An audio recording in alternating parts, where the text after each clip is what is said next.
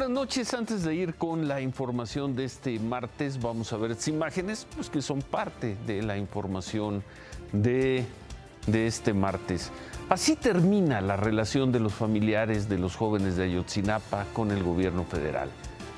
Normalistas y familiares fueron a la Secretaría de Gobernación para pedir un encuentro con el presidente López Obrador, hicieron un mitin y luego se despidieron así, con encapuchados tirando, lanzando petardos al edificio de Bucareli de la Secretaría de Gobernación.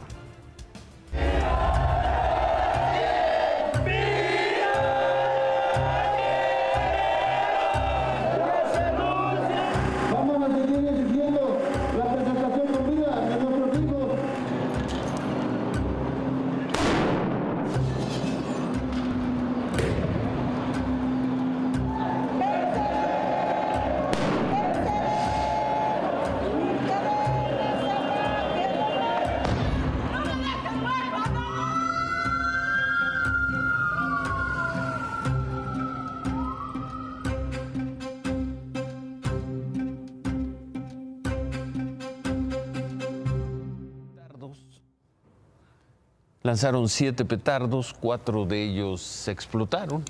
Se dirá que, bueno, que no pasó a mayores, que entró en acción personal de Protección Federal, de Protección Civil, bomberos de la Ciudad de México. Se dirá que no hubo detenidos y que los manifestantes regresaron al campamento que instalaron ayer en el Zócalo. Sí, se dirá todo eso, pero queda esa imagen, esa.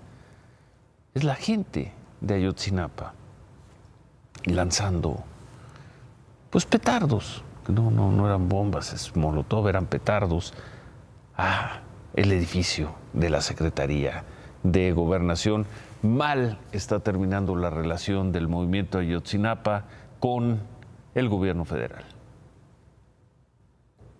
Hola mi gente, ¿cómo están? Les saluda su amigo el doctor Zavala. Les invito este primero de marzo a apoyar a nuestra candidata para presidenta de la República Mexicana, a la doctora Claudia Sheinbaum Pardo.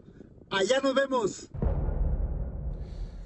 Y eso decía el doctor Miguel Ángel Reyes Zavala, eh, era aspirante de Morena para ser alcalde en Marabatío, Michoacán, pero como informamos ayer, lo mataron. Eso quería él, él quería ser candidato, él quería estar cerca de Claudia Sheinbaum. Bueno, eso ayer en el curso del día anoche, ya no tuvimos tiempo de informar que también en Marabatío mataron a otro, se dio el homicidio de otro precandidato ahí mismo, en ese poblado.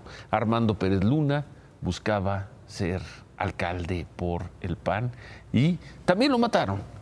Los dos asesinatos, los dos cometidos el lunes, tienen un modus operandi muy parecido. Al candidato de Morena lo mataron saliendo de su trabajo, al del PAN, Armando Pérez, lo mataron saliendo de su casa. Dos hombres en una motocicleta le dispararon cuando se dirigía a recoger a su esposa a un negocio familiar. Hoy lo velaron ahí en Marabatío, una ceremonia privada.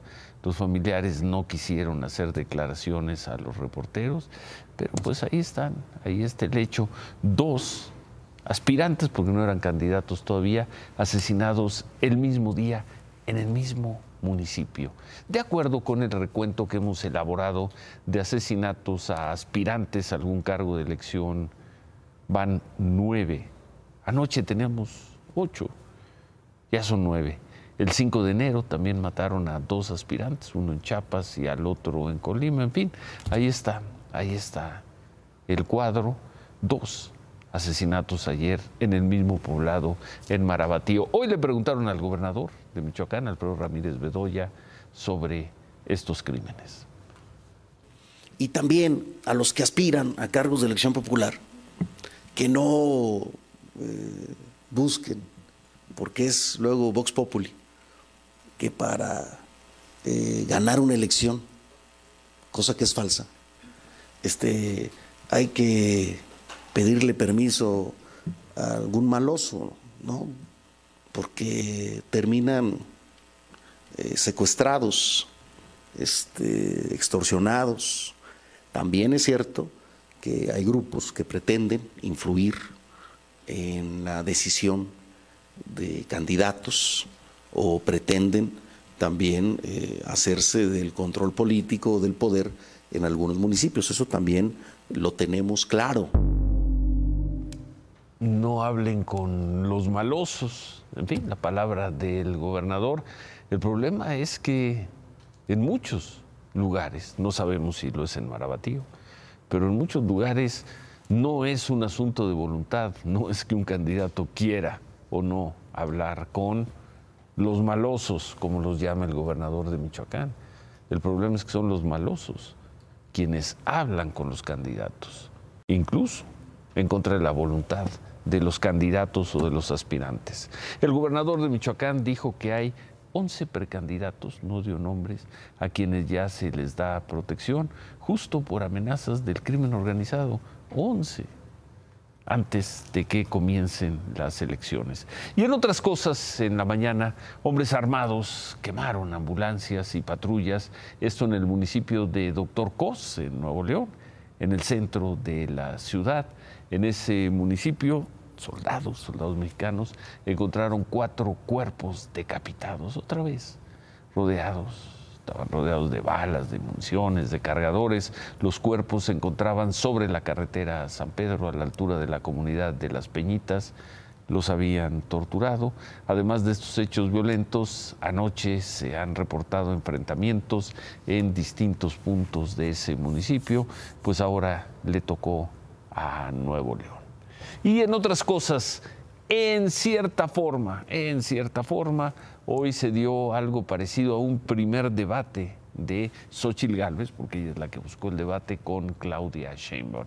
El tema, la violencia. El tema, la inseguridad. La verdad estoy confiada en que va a ser una elección pacífica y, y sí va a ser una fiesta por la democracia. Aunque desde el 21 de diciembre han sido asesinados al menos nueve aspirantes a un cargo de elección popular de distintos partidos y en distintas regiones del país, la candidata presidencial de Morena, Claudia Sheinbaum, aseguró por la mañana que el 2 de junio las personas podrán ir a las urnas en paz. En la gran mayoría del país va a haber libertad para votar y va a ser pacífico y aquellos lugares donde son focos rojos. Gran mayoría, gran mayoría del país. Sí, Sí, sí, sí, pues ahí está la estadística.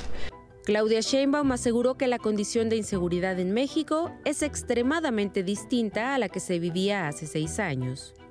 ¿Cómo te explicas que la encuesta nacional de seguridad urbana que se toma en las principales ciudades del país, la percepción de inseguridad pasó de 76% a 59%? Ahí está, mira, tienes el dato de 73.7 a 59.1. Y en la Ciudad de México todavía más. ¿eh? Ah, a este principios del 18 este eran 98% y es el 53%. O sea, ¿cómo te explicas ese dato si no hubieran bajado los índices? Mientras Claudia Sheinbaum aseguraba eso, Xochil Gálvez le respondió, primero con un mensaje en redes sociales, asegurando que para hablar de inseguridad, lo correcto es usar la encuesta nacional de victimización y percepción sobre seguridad que hace también el INEGI, ya que es mucho más amplia y completa. Más tarde, Xochil agregó. Claudia, ya deja de darle la vuelta al tema de la inseguridad con otros datos. Tú utilizas la encuesta ENSU, que es muy limitada. La encuesta que debes de usar es la ENVIPE, que aplica a 102 mil casas el cuestionario sobre inseguridad. La percepción de inseguridad durante tu gobierno fue de más del 80% y es así que te refleja la realidad. No trates de verle la cara a los mexicanos. Ellos viven la inseguridad todos los días. Es el tono de, los debates. El viernes comienzan las campañas. Estará el tema de la inseguridad, el tema de la violencia en el centro de las dos candidatas pues también lo veremos a partir del viernes. Vamos a regresar ese tema al final del programa. Por cierto, hoy Claudia Sheinbaum, la oportunidad que, que tuve de conversar con ella, respaldó decididamente al ex presidente de la Suprema Corte de Justicia, Arturo Saldívar, como integrante de su equipo. Dijo que Arturo Saldívar es un gran constitucionalista, una gran persona y que va a seguir siendo parte de su equipo. Esto después de la controversia que se dio la semana pasada por esas declaraciones del presidente López Obrador cuando dijo que en tiempos de Saldívar, presidente de la Corte, él le hablaba para pedirle que lo apoyaran con las decisiones de algunos jueces y magistrados.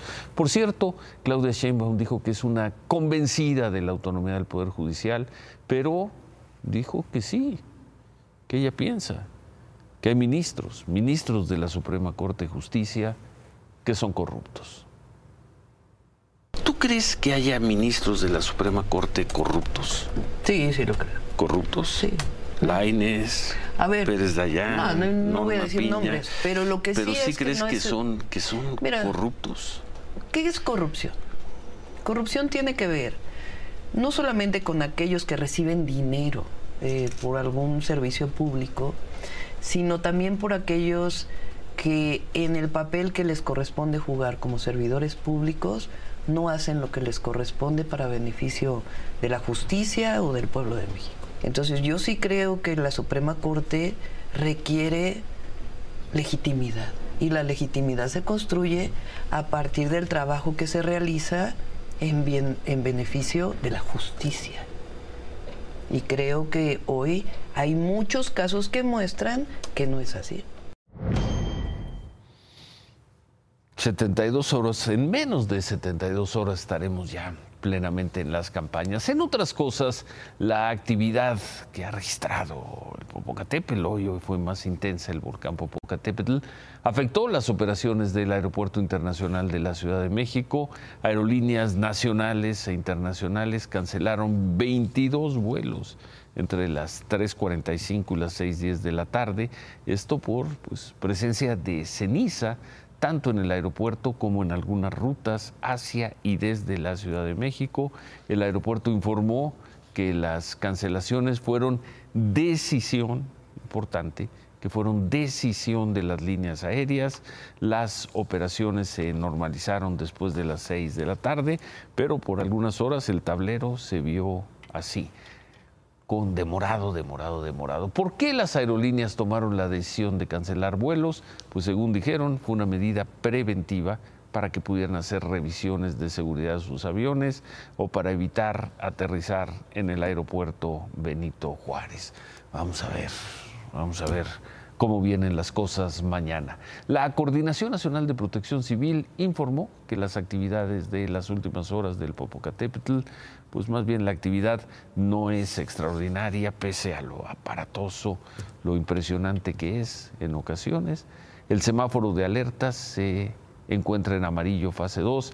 Las 77 exhalaciones de las últimas 24 horas provocaron la caída de cenizas, según se informó, en 33 municipios de Puebla, Morelos, Tlaxcala, el Estado de México y la Ciudad de México.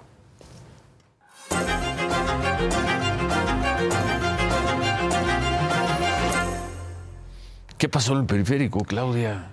Caos, Ciro. Esta tarde hubo caos en Periférico Norte. Buenas noches. Permaneció bloqueado en ambos sentidos durante cinco horas, esto a la altura del Parque Naucali. Esto por una manifestación de activistas y familiares de una niña que fue presuntamente abusada sexualmente a sus cuatro años por su tío. La madre de la menor, la señora Victoria Figueiras, encabezó esta protesta. Este supuesto abuso ocurrió hace dos años, pero el 15 de febrero un juez absolvió al presunto agresor porque dijo que la niña no pudo detallar el día, la fecha y la hora en la que fue violada. Una niña de cuatro años. Por este bloqueo hubo este caos que estamos viendo en las pantallas rumbo a la entrada a la Ciudad de México.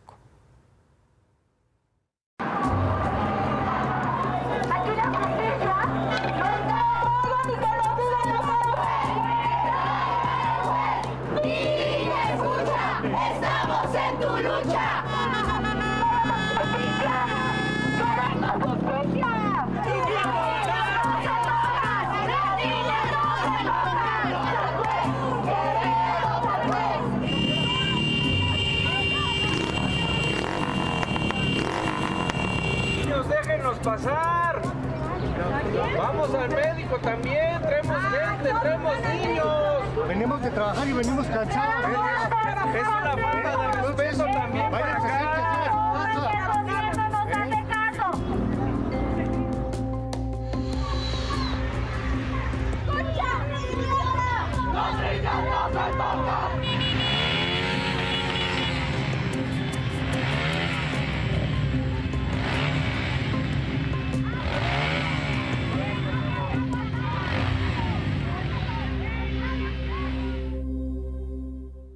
Hijo, qué tensión. Esto que vimos en pantalla fue retirado más o menos a las 8 de la noche porque las autoridades del Poder Judicial Estatal le prometieron a Victoria una reunión mañana por la mañana. Y este caso se vuelve viral en redes sociales hasta ahora gracias a que la organización feminista Hermanas Aliadas publicó el video del día de la sentencia del juez. Aún y cuando se corrobore ese tocamiento, el resto de la información no está debidamente justificada. Señoría, una pregunta. Claro. Usted vio a mi hija, ¿no le creyó? Desde luego que le creí en el tema del tocamiento. Su, su, hija jamás mencionó el tema del lugar, el día, el horario. Años de edad, su señoría. ¿Cómo va a saber mi hija de tiempo exacto? ¿Qué está pasando? O sea, si usted, siendo el juez, no está protegiendo a una menor que presenta un abuso sexual, ¿quién la va a proteger? Presenta el abuso sexual, mija, porque eso no tiene validez. Es un abuso sexual y lo tiene. Lo representa en todas las pruebas de peritos y no más por una dirección. ¿Es en serio su señoría? ¿Es en serio? Si fuera ¿Pero qué pasó? El juez dijo que eh, iba a haber una siguiente audiencia, pero en, ese, en esa audiencia absolvió al presunto agresor de su hija cuando tenía cuatro años de edad, es decir, hace dos años. A pesar de la reunión de mañana, Ciro, la señora Victoria Figueiras dijo que va a impugnar esta decisión del juez en los próximos días. Por su parte, el Poder Judicial del Estado de México respaldó la resolución del juez porque dijo está sustentada en pruebas. Que la resolución del juez debe ser más amplia de lo que acabamos de ver, supongo. Sí, dijo que no había las pruebas suficientes para lo que acusaba para acreditar la señora el delito, para acreditar, para acreditar los hechos. Así es, de abuso Habría que revisar, habría que revisar bien esa, esa decisión del juez. Pues sí. Por lo pronto hoy se informó también de la detención de Manuel Guerrero, de 44 años, mexicano, radicado en la ciudad de Doha, en Qatar. Fue detenido por la policía catarí, perdón, por presunta posesión de droga. Su hermano dice que este es un pretexto, porque lo que realmente, la acusación que realmente hace la policía de Qatar en contra de Manuel es por ser gay. Su familia, sus amigos crearon un comité llamado Manuel Guerrero para exhibir lo que consideran una serie de abusos. Dicen que lo tienen en condiciones infrahumanas. Que lo han torturado. Por ser gay, que lo han torturado, que no le están dando el tratamiento antirretroviral que necesita, aun cuando saben que Manuel vive con VIH, que está aislado y que no le permiten tener siquiera acceso a abogados. Incluso Amnistía Internacional ya se pronunció por la liberación de Manuel, quien también tiene la nacionalidad británica. Y la Secretaría de Relaciones Exteriores dijo que permanece atenta a la evolución del caso, pero que eso no le corresponde a la Embajada mexicana dijo que debido a la doble nacionalidad de Manuel, el consulado de Reino Unido ha sido el encargado y seguirá siendo el encargado de las gestiones diplomáticas con las autoridades de Doha. Sin embargo, su hermano, Enrique Guerrero, tuvo hoy una reunión en la Cancillería. Antes exigió al gobierno mexicano una actitud más enérgica. Criticó al gobierno mexicano ante la falta de acción para liberar a su hermano el gobierno mexicano tiene que fijar una postura clara y contundente porque no es admisible que un connacional sea detenido por su orientación sexual. Eh, la policía de Qatar suele hacer esto, creó un perfil falso en una aplicación de citas Grinder eh, y este perfil falso concertó una cita con Manuel. Eh, cuando Manuel bajó a, la recepción del departamento donde vivía para esta supuesta cita, era la policía, lo apresan inmediatamente de manera arbitraria y eso lo sabe el Estado mexicano. Y el Estado mexicano lo que dice es en su comunicado, estamos en contacto con la familia. Bueno, que me manden a mí WhatsApps ¿de qué nos sirve? Eso es lo que puede hacer el Estado mexicano. O sea, no, no soy amigo del Estado mexicano, no somos, no somos amigos. Enrique asegura que a través de la Embajada de Reino Unido es como ha podido tener contacto con su hermano en dos ocasiones. El 13 de marzo es la audiencia que define su situación jurídica. Lo están torturando y condenando a muerte, dijo el hermano de Manuel. ¿Qué historia? Mm. Juan Pablo también. Otra historia que sigue en la impunidad es el caso de Juan Pablo Izquierdo, colaborador de Lía Limón en la alcaldía Álvaro Obregón, quien denunció en este espacio hace una semana, que a pesar de que la Fiscalía de la Ciudad de México lo había citado por primera vez en casi cuatro meses desde que ocurrió su atentado para hacerle un estudio socioeconómico y para ver la posibilidad de otorgarle seguridad, no fue recibido por la persona que hizo este citatorio, por Ilse Guadalupe García Aguilar. ¿Qué le dijeron? Le dijeron que lo volverían a citar en una semana, no fue así ya pasó una semana. La licenciada Ilse Guadalupe García Aguilar, responsable de la coordinación del área de trabajo social de la Fiscalía de la Ciudad de México, que hizo este doble citatorio, tenía que enviarle un nuevo citatorio esta semana. No lo hizo. ¿Por qué? La primera excusa que dio la señora Ilse Guadalupe, si recuerda, Ciro, fue que trabajó el fin de semana. ¿Cuál va a ser? Esta vez, la siguiente excusa. Ya pasó una semana y no han vuelto a citar a Juan Pablo Izquierdo. Y esto, Está por cumplirse nada más este caso, solamente este caso pone en entredicho eso que tanto eh, le gusta decir a la Fiscalía de la Ciudad de México, que para ellos la víctima es el centro de su acción. ¿Qué pasa con esta víctima? Una víctima. Además, un servidor público. ¿Qué pasa con este caso? En fin. Gracias, Claudia. No me puedo ir, Ciro. Y no me puedo ir porque quien salió hoy en defensa del presidente López Obrador fue Nicolás Maduro, presidente de Venezuela. Esto luego de que el New York Times publicara esta nota, este reportaje la de la semana que se pasada. exacto, de esta supuesta investigación en Estados Unidos por presuntos vínculos entre personas cercanas al presidente con narcotraficantes. ¿Y qué dijo Maduro? Esto dijo Maduro. Desde Estados Unidos hay una campaña tremenda contra el presidente López Obrador de los medios de comunicación del sistema, el New York Times, y han hecho una campaña brutal contra un hombre honesto, honorable, un hombre valiente. El pueblo de Venezuela se solidariza con el presidente López Obrador, con el pueblo de México ante estos ataques absurdos que le están haciendo desde Estados Unidos. El presidente López Obrador solo defendió a México y por eso YouTube y las redes sociales deciden censurarlo, dijo Nicolás Maduro. Ahí está. Maduro, sí. Ahí está. Bueno. Buenas noches. Maduro que pues se habló mucho de él, pero pues vino una sola vez a México, ¿no? Una. Una, bueno, dos, porque vino también a la toma de posición del presidente López Obrador. Pero digamos, no fue un personaje importante en estos pues ya casi seis años de gobierno del presidente Pero ahí está, ahí está López Obrador.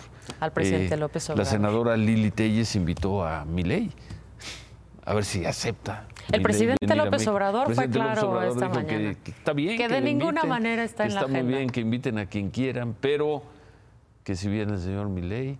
Él no se reúne. Que ni se le ocurra pensar que va a ser recibido en Palacio Nacional. Por conservador, dijo el presidente López Obrador esta mañana. Bueno, Buenas gracias. Noches, Gracias, Claudia. David.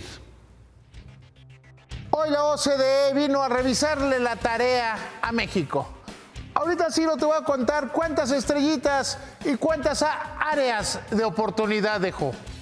El presidente López Obrador estuvo en Tamazunchale, en San Luis Potosí, Ahí visitó una de las 13 plantas, 13 plantas generadores de energía que el gobierno de México le compró, le terminó por comprar a la empresa española Iberdrola. El presidente dijo que con esta compra, al terminar su gobierno, el sector público va a generar el 65% de la energía eléctrica del país. También develó una placa para celebrar lo que llamaron, lo que llamaron, la nacionalización de las 13 plantas, las 13 plantas que el gobierno le compró a Iberdrola.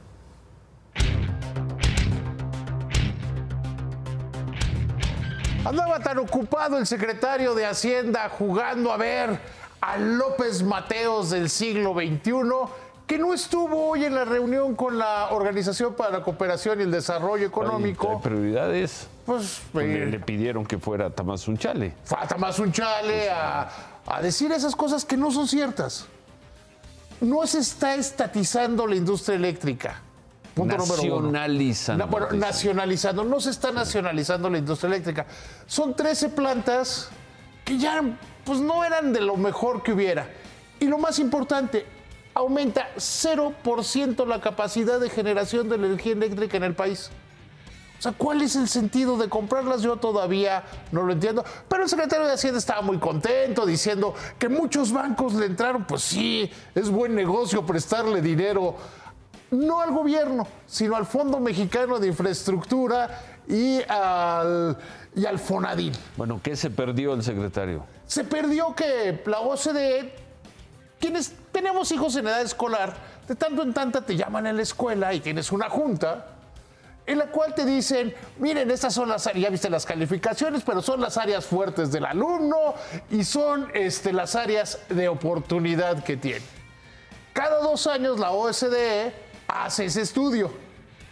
Hoy vino el secretario general de la OCDE, que por cierto va a Brasil, iba de camino y se paró a entregar los papeles y le dijo que bien la estabilidad económica, que va funcionando bien, pero que tiene que aumentar el país en las áreas de oportunidad necesariamente la recaudación, que se tiene que aumentar la recaudación a como de lugar. Y eso nos lleva siempre a decir, bueno, ¿va a haber una reforma fiscal o no? Hoy platiqué con Gabriel Llorio, el subsecretario de Hacienda, que a él no lo llevaron a, aplaudir. Él se quedó a atender el negocio él dice que no es necesario una reforma fiscal. Y esto con, vistas al siguiente. Ya se van. Eso hay que preguntárselo al que gane. ¿Estás seguro que él ya se va? Este gobierno dice que ya se van. puede ganar Claudia Sheinbaum. Si gana Claudia Sheinbaum, Claudia Sheinbaum ha dicho que no haría una reforma fiscal.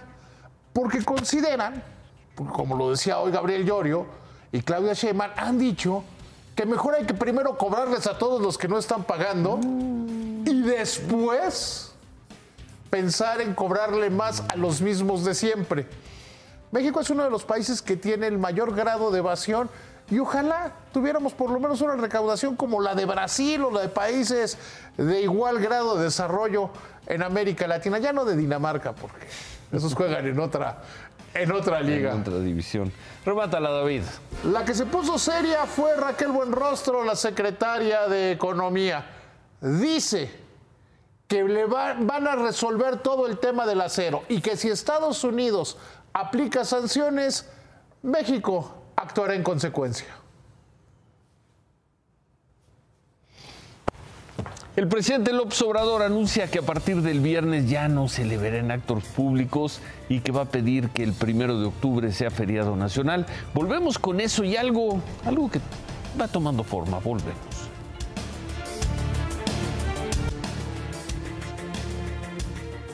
El presidente López Obrador informó que el jueves pasado mañana hará sus últimos recorridos por el país y que en adelante sus giras serán privadas por las campañas, en las campañas electorales. El presidente decretará también que el primero de octubre de cada seis años, cuando se dé el cambio de gobierno, sea un día de asueto nacional, como alguna vez lo fue el primero de diciembre.